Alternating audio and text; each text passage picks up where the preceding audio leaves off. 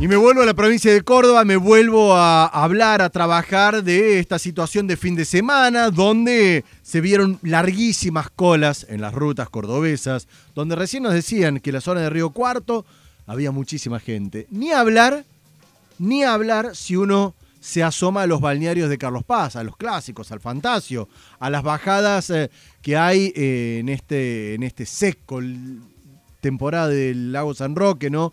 En las bajadas que hay en distintos puntos, lleno de lanchas, moto de agua, música, gente joven y muy poca distancia social. En ese sentido, para ahondar, ya estamos eh, conectados con Roberto Jiménez, quien es eh, del ámbito de seguridad de la Villa Serrana, de Villa Carlos Paz. Jiménez, el gusto de saludarlo. Jonathan Cloner, de este lado, ¿cómo están? ¿Qué tal, Jonathan? Buen día. Bien, bien, todo bien. Bueno, Roberto, ¿qué balance les queda de este fin de semana que en realidad sigue transcurriendo? Nosotros estamos laburando, pero sigue el fin de semana largo en Carlos Paz. Mucha gente se vio, por lo menos uno lo, veía y lo percibía en las redes sociales, y mucha gente que no tiene su casa en Carlos Paz, que llegó hasta la villa. ¿Qué balance están haciendo ustedes? Bueno, mira, si bien este, teníamos eh, previsto un poco esta, eh, que se diera esta situación de que saliera mucha gente a, a, las rutas y principalmente como destino final Villa Calpaz, eh, sí se, dio un fin de semana eh, que también por, por las temperaturas, la, parte climática que estaba muy lindo el tiempo, eh, la afluencia de gente fue mucho mayor que en, otro, en otros momentos. Eh, con las nuevas, digamos, flexibilizaciones, se, también se, se dio este, en este contexto, lo cual hizo que principalmente el día domingo fuera el día, eh, digamos, fuerte, donde toda, muchísima gente se volcó principalmente a lo que es la, la zona de balnearios.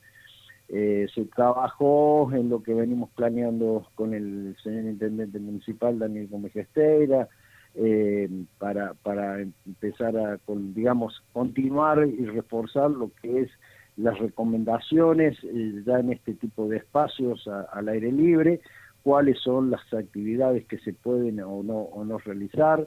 Entonces, bueno, en eso, eso fue, digamos, el puntapié inicial donde hacemos un balance dentro de todo positivo eh, al respecto de lo, de lo que se viene preparando para lo que va a ser la temporada estival. Jiménez, me quedo pensando en esto de que justamente este fin de semana era modo de prueba para lo que vendrá a partir del 4 de diciembre y ni hablar desde el 1 de enero. Me quedo pensando en esto de cómo se controla. Yo he visto, a ver, muchísimos conocidos y, y no tan conocidos compartiendo en las redes sociales casi fiestas, digamos, eh, lo habitual de un verano normal, o sea, no de pandemia, digamos, cero distanciamiento social, sin barbijos, gente muy cerca una al lado de la otra. ¿Cómo se va a controlar eso para evitar un, nuevo pico de contagios en, el, en pleno verano? Mira, el control, el control por parte de, lo que es el Estado municipal eh, no es fácil, no no es fácil. el control lo el control lo tenemos que hacer como ciudadanos, como personas responsables ante una situación que todavía no así no ha terminado. O sea, acá si bien se han venido realizando flexibilizaciones, continuamos en un estado de pandemia, continuamos en un estado donde tenemos que tener, eh, mantener y cada vez más las medidas de bioseguridad o higiénico-sanitarias para poder seguir avanzando.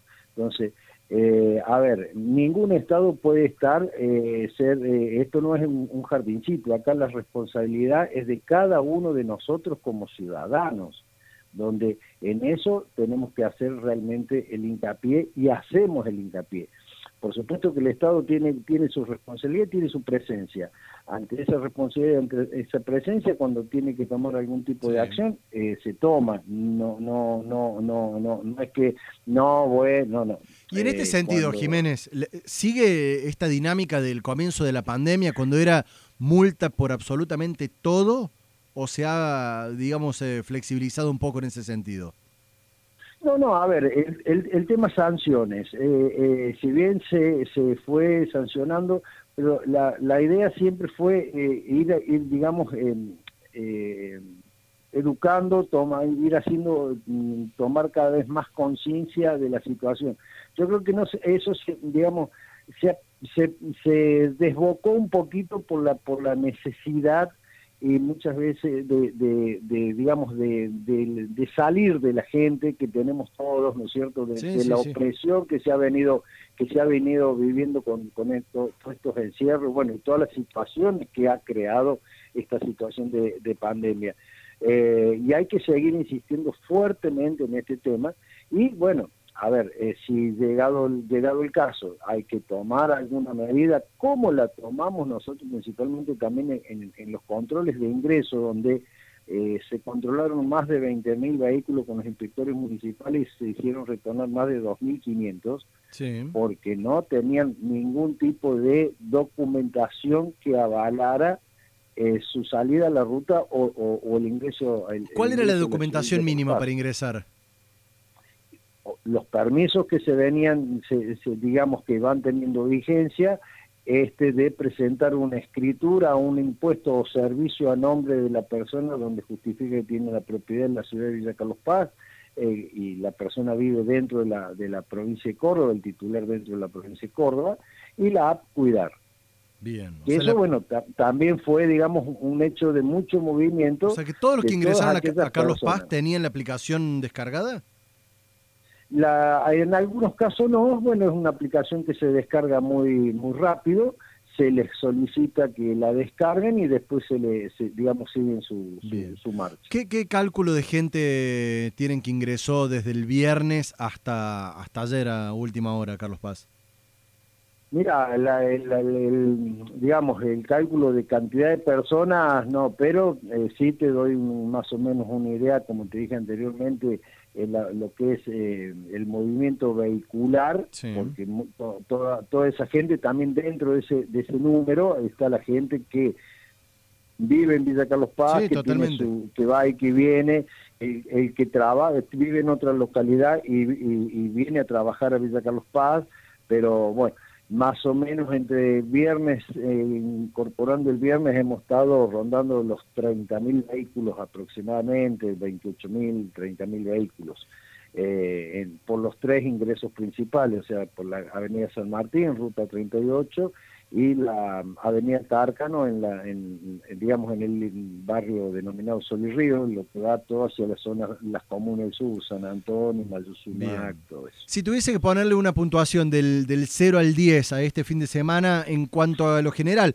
seguridad cuidado por parte del Estado cuidado por parte de las personas ingresos de quienes lo tenían permitido de quienes pudieron sortear algún control e ingresaron ¿qué puntaje le pondría este fin de semana? Mira, yo creo que hemos estado entre un 6.50 y un, podemos llegar a, un 7 en determinado momento. Vos sabés que echa la ley, echa la trampa, ¿no? Así nos movemos los, los, argentinos.